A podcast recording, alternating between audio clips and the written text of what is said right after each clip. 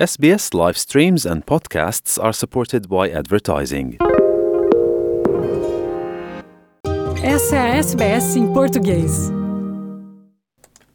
E vamos aos destaques do noticiário desta terça-feira, dia 1 de fevereiro. Na sua companhia está hoje Carla Guedes. Começa este boletim informativo desejando um feliz ano novo lunar para todos os ouvintes da SBS em português. Milhões de pessoas ao redor do mundo comemoram a partir de hoje o início do Ano do Tigre, uma festa que durará para muitos cerca de duas semanas. Na China, as comemorações do Ano Novo Lunar serão menos efusivas este ano devido ao terceiro ano consecutivo da pandemia da Covid-19.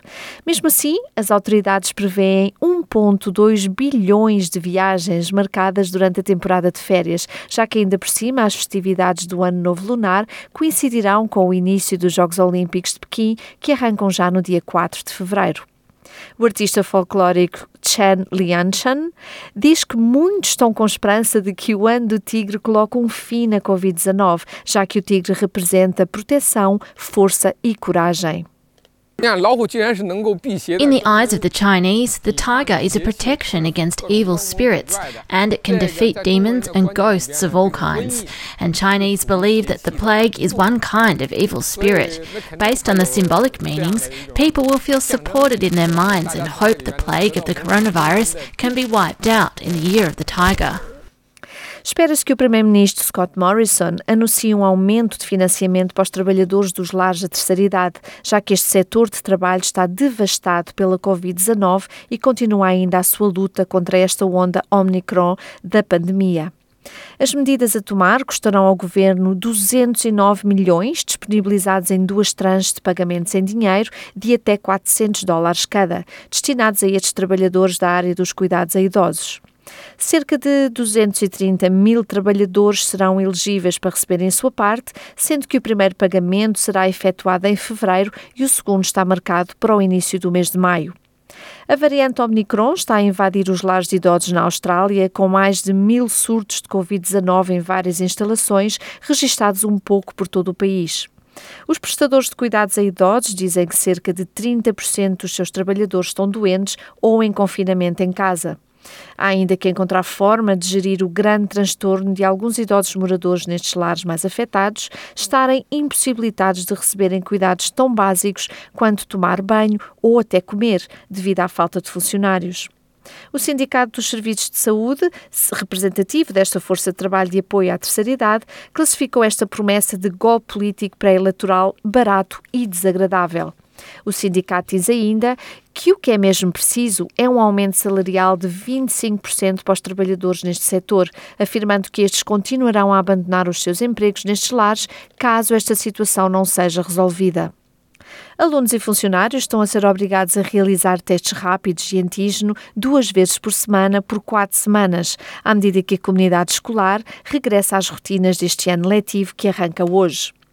Perrotet diz que, apesar dos desafios esperados, é importante que as crianças regressem às aulas presenciais. We set out uh, to ensure that we had kids and teachers uh, back at school in a safe learning environment. Uh, the, the, rapid antigen tests, which as a parent I know are incredibly painful to administer to our children, uh, but uh, it's important. Uh, but ultimately, it's not just our parents and teachers and everyone right across the state who's made efforts and sacrifices, it's our kids too.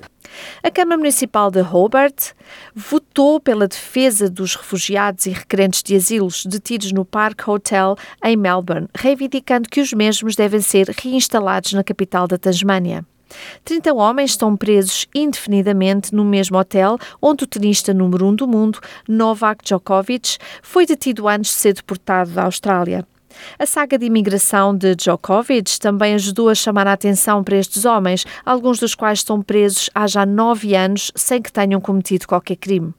A Câmara Municipal de Hobart enviará de seguida para o Ministro de Imigração, Alex Oak, um pedido formal para a libertação destes homens, oferecendo-lhes assim a reintegração na cidade.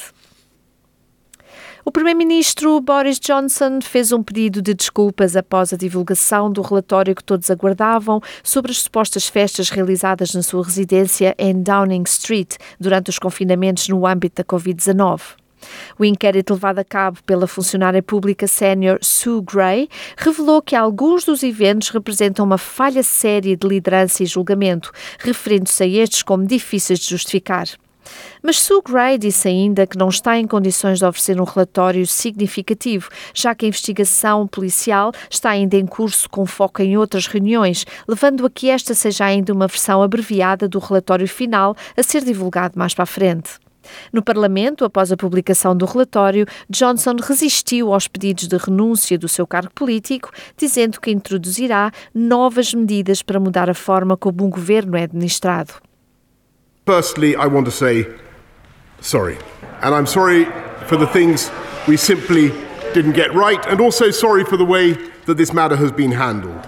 And it's no use saying that this or that was within the rules, and it's no use saying that people were working hard. This pandemic was hard for everyone.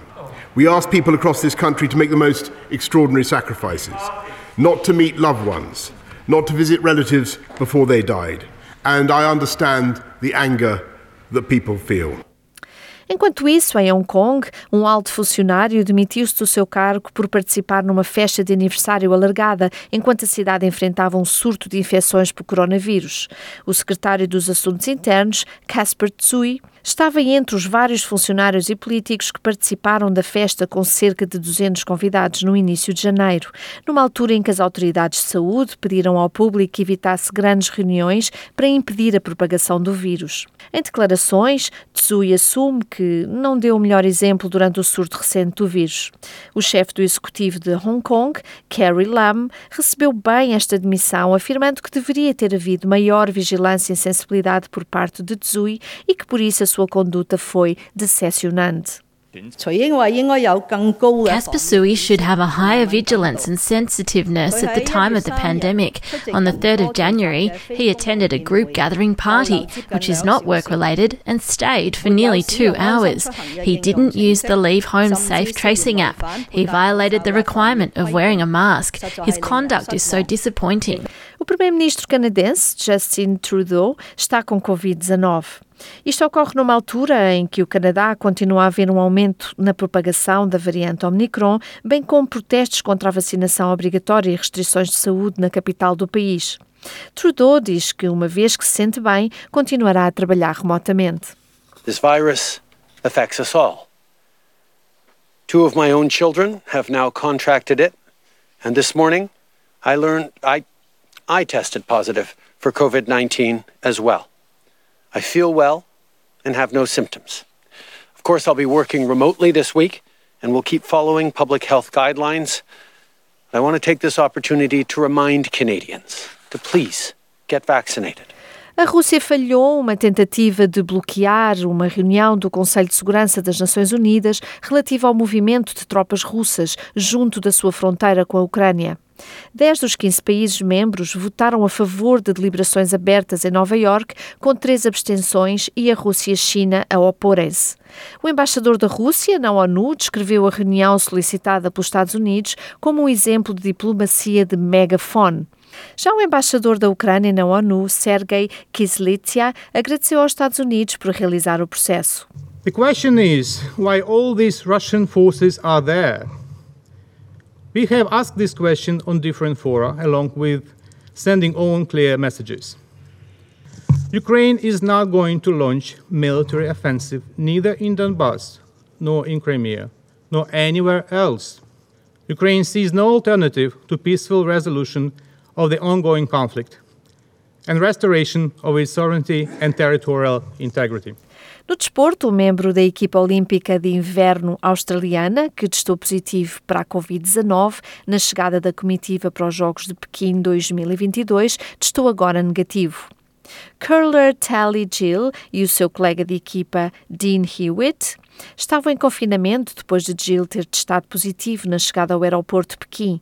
O Comitê Olímpico Australiano diz que Gill fez mais dois testes e ambos deram negativos e, assim sendo, pode regressar aos seus treinos normais. A notícia chega um dia depois da esquiadora alpina Maddie Hoffman ter sido afastada da competição a poucos dias dos Jogos, depois de ter sofrido uma lesão grave no joelho. Quer ouvir mais notícias como essa? Ouça na Apple Podcasts, no Google Podcasts, no Spotify ou em qualquer leitor de podcasts.